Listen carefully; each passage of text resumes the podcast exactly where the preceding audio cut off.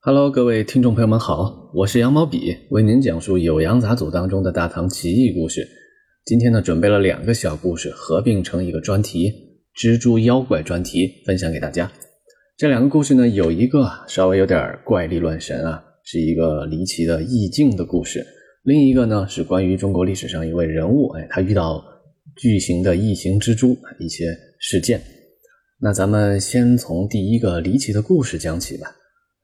这个故事发生在元和年间，主角呢叫苏战，他曾经有一回啊，独自一人去漫游，漫游一个叫雀山的地方，雀是喜鹊的雀。这个人呢游山玩水，自己带着干粮啊，是咱们现代呢称为驴友。然后呢，他钻木取火，走遍了这座雀山的每一个角落。他走啊走，哎，也有一些收获。突然有一天，他做出了一个。重要的决定，这个决定呢，影响了他的一生。他对妻子说：“我在山里游玩的时候啊，看到了一个地方。这个地方呢，是一处悬崖，它发放着光芒，就像是一面镜子一样。那个地方啊，一定是仙境。明天我出门就一定要去仙境里去探访一下。去了仙境呢，指不定啊，我就会遇到什么奇遇，估计呢，也就跟凡间的啊这些尘世就远离了。”现在跟妻子你正式诀别一下。他的妻子儿女听完说这话，那是难过到非常的境地啊，悲伤逆流成河，哎，拼命想劝阻他呀，却是怎么都劝不住啊。这位苏战啊上头了。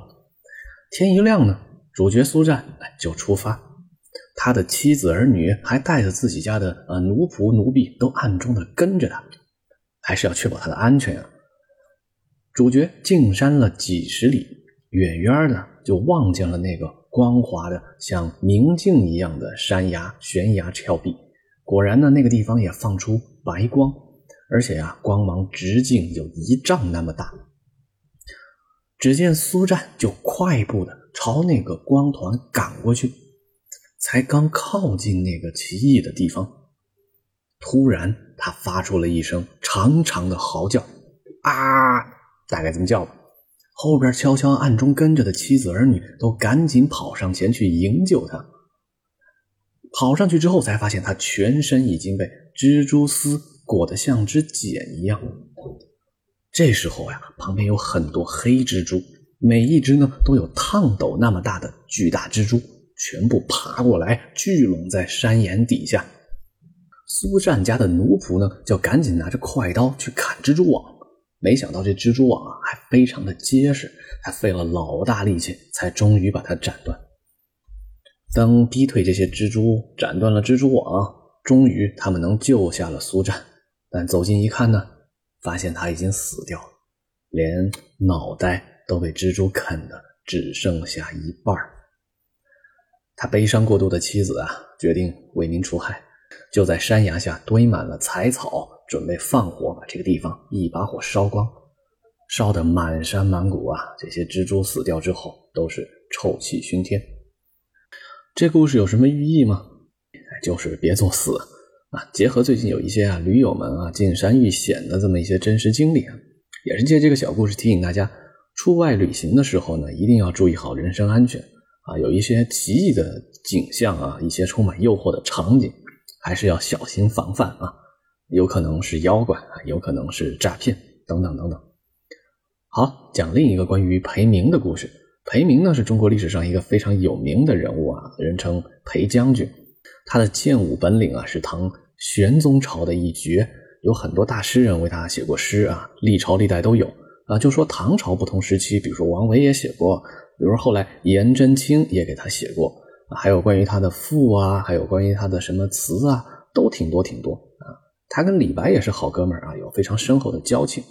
这个裴将军的事迹呢，咱们就不展开太多，只讲这个跟蜘蛛有关的奇事。有一回呢，裴明他也去山里游玩啊，这个名词叫山行。这个时候啊，他就遇到了一个山上的蜘蛛。这个蜘蛛呢，它的丝织长啊，就像一匹布一样，从天上这么垂下来，马上就要碰到了裴明。裴明一看这个场景啊，也不惊慌啊，他没有用他的宝剑去砍他、削他，而是掏出了弓箭啊，引弓射杀之。这个蜘蛛有多大呢？有车轮那么大啊，也是一只巨大的异形蜘蛛了。把蜘蛛妖怪除掉之后呢，裴明还把蜘蛛的丝啊收集起来，把它的很长的这个蛛丝啊裁成了数尺啊，都收纳起来。就他的部下呀有被刀剑所伤的，裴明就把收集来的这个异宝蜘蛛丝啊剪下方寸那么大，拿给他一贴，哎，这个蜘蛛丝创可贴啊一贴，马上血就不流了。他的部下呢也能大为缓解。这就是裴明的故事。呃，另外我想起来啊，在这张专辑早期的时候，有一集好像给大家讲过，也是一个蜘蛛的小故事。那是喜报啊，好像有人要当宰相了，哎，蜘蛛呢就会来报喜。那种小蜘蛛叫喜子，有兴趣的朋友啊，可以回头去找一找，应该是啊前十期左右吧。我自己有个感觉啊，做了这么六十多集，再回头听自己的前几期节目啊，确实现在呢进步很多，也自在很多。头几期啊，听起来自己也还是怪尴尬的。啊，语速有点慢，也请朋友们稍微多包容、多担待。好了，今天的故事呢就讲到这里。